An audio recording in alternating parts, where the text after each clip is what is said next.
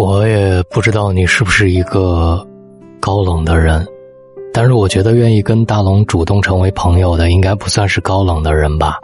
我们都是随和而温暖的人，对吗？反正我觉得我自己不是一个高冷的人。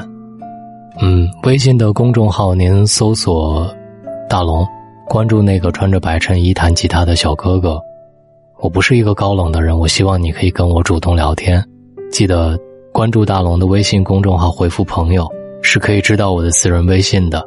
今天呢，想跟大家来说这么一篇文章，叫做《从今天起做一个高冷的人》。去年读书会认识了一个很高冷的女生，高冷到什么样的程度呢？她穿着高跟鞋走进场子，我就感觉室内温度降了几度。脸上七分严谨，三分笑意，整个过程都彬彬有礼。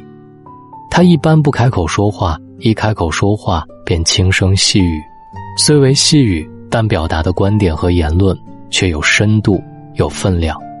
多用术语来形容概念，多用前人的观点来辅助自己的观点，内容递进，逻辑清晰且贯通，观点的结构又布置的严密。大概三分钟的发言时间，他点到为止，并不多说。主持人负责串场，一般要讲两个没脸没皮的段子，引得台下的观众哄笑。可他的表情并无太多变化，难得笑了一次，也尤为克制，最多嘴角稍稍扬起，露出浅笑。结束之后，读书会的组织者老杨留了下来，我作为策划者之一也留了下来。照例，我和老杨需要策划选题。并讨论下一期的读本和互动形式。那个高冷的女生也留了下来，她是老杨的朋友。后来三个人在现场逐渐聊开了。人和人的聊天就是这样，越聊越开。老杨向我介绍她，说这个女生怎么厉害，怎么厉害，上外的，念同传的，高中就出过书，会拉小提琴，现在申请美国的藤校。老杨夸她。越夸越起劲儿，根本停不下来。那个女生听不下去了，让他打住。说实话，刚开始跟他聊天，觉得他很冷，你甚至捕捉不到他的任何情绪点。和高冷的人说话，就像和一根刚拿出冰箱的雪糕在讲话，硬邦邦，透心凉。和他聊了十来分钟，一切对话显得合情合理，中规中矩。你向他抛出一个问题，他总是给出一个漂亮的答案。你和他之间好像隔着一块隐形的盾牌。后来一起出去吃饭的时候，三个人聊得越来越随意，他举手投足间也就没有那么官方了，笑容也逐渐打开，不再显得克制。老杨说：“今天都没见他怎么笑。”他说：“他其实最近在矫正牙齿，戴着牙箍呢，没敢怎么笑。”吃完饭，三个人一起离开饭馆。出门右转的街道上有两个乞丐，我和老杨因为见得太多了，也就没想掏钱施舍。高冷女生掏钱丢到他们的碗里，还去便利店给乞丐买了六个肉包子。那天的最后，和那个女生道别，她终于说了一句人话：“今天穿高跟鞋，累死老娘了。”我一直认为人际交往里。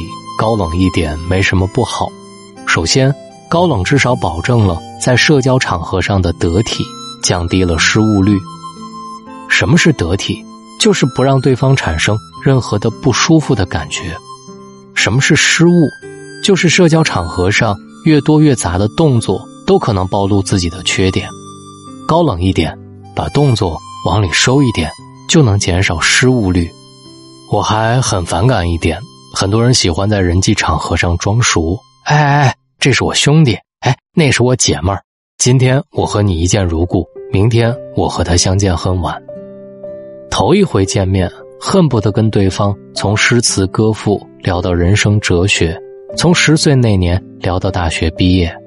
讲真的，你对人人都那么热情，你的情谊该廉价到什么样的地步？高冷。实则是对陌生人际关系的警惕和保护，就像隐形的隔板，彼此只留出一段距离，才能更好的审视二者之间的关系。拜托了，别一上来就称兄道弟，别一上来就欢喜一家亲。千万别交浅言深，因为还没熟到那个份儿上。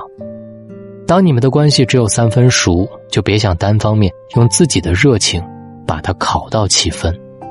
其次，高冷实则是优化人际关系的一个核心。社交场上，外冷内热的人要比外热内冷的人占很多便宜。我们来打个比方，两个人初次见面，甲一上来给人的感觉就像热情的沙漠，和他交往的人会在潜意识当中给他一个高热情的标签，这是一个极高的预期。之后，但凡甲做出任何让人不满意的举动，都会使其他人对他的印象大打折扣。甲是属于外热内冷的人。第一段文章里提到的那个女生，就是外冷内热的类型。这种人一上来给人的感觉像一台冰柜，和他交往的人会在潜意识里给他一个低热情的标签，这是一个很低的预期。但是只要他之后做出任何一点点让人满意的举动，印象分数就会直线飙升，好感度就会直线爆棚。这就是反差萌的威力。高冷的人常常给人惊喜，且不容易叫人失望，因为低预期才有惊喜。高冷和傲慢还不一样，不一样之处就在于分寸感和对人际距离的精准把控。高冷的人都不笨，你看他们一个个都不声不响，面带微笑，实则大脑转得飞快。他们不说，因为他们一直在想，在观察。分寸感包括言语的分寸感、行为的分寸感、神态的分寸感，在这三个指标里面，每一种都有一条合格线，或许你也可以称为人际交往舒适线。高冷的人不会越线，在言语、行为、神态方面不会给你不舒服的感觉。的确，他们高冷，但他们高冷的同时，他也会照顾你的感受。傲慢的人不同，傲慢者。大都越线，他只管他自己傲慢，把憋屈和不尊重都留给别人，把舒服留给自己。这可能是傲慢与高冷的区别。就我个人而言，时常觉得人际交往需要一点高冷主义，这是对自我的保护，也是对他人的尊重。在关系尚未熟络之前，保持适当的礼仪和让彼此舒服的距离。在关系熟络之后，再由高冷慢慢转型，转变为熟人之间该有的姿态。至于转啥线路，你可随意。之前高冷的印象使他人对你有低预期，你只要稍稍做出一点努力，就会让彼此之间的好感度上升了。那位高冷的女生读书会进行的时候，给我的印象只有五十七分，直到后来她给乞丐买肉包子。目前，他在我的心里印象分是一百零七分，这便是外冷内热者的独特魅力。我鼓励你做一个高冷的人，而这个高冷就是有分寸感。希望你听懂我的希望。如果你同意大龙的观点，记得滑到页面最下方，帮大龙点一个再看。或者赞，好不好？感谢你在千千万万的主播里选择在今晚听到我。愿你听到我的时候，总能感受到向上的力量。喜马拉雅搜索“大龙枕边说”或者“大龙的睡前悄悄话”，听完就帮我转发一下吧，帮我点一个小小的关注，谢谢啦，晚安。